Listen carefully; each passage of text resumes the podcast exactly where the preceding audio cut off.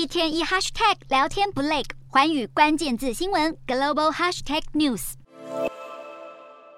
中国新冠肺炎确诊数暴增，各国纷纷对陆客寄出入境管制。不过，欧盟疾病预防管制中心表示，由于欧盟民众免疫力较高，不认为中国旅客会影响到内部的疫情，因此认为没有必要对来自中国的旅客实施筛检和旅行措施。目前，欧盟成员国中只有意大利强制要求陆客进行筛检。曾经是欧洲疫情中心的意大利，在中国宣布重启国门后，率先开出欧盟第一炮，要限制中国旅客入境。意大利总理梅洛尼在年终记者会上敦促其他欧盟国家应该采取全体一致的筛检政策。如果其他国家不跟进，那么意大利可能会做白工。对于各界担忧，中国掀起这波前所未有的疫情海啸，可能会产生更强大的变种病毒。梅洛尼表示，目前筛检中国旅客的结果都是 Omicron 变异株。临近欧洲大陆的英国虽然还没有正式对陆客实施管制，不过官方表示正在将这个做法纳入考虑。目前，欧盟成员国中，包括德国、法国在内的许多国家都认为没有必要限制中国旅客入境，但强调会密切观察状况，保持警惕。部分国家则是还在观望当中。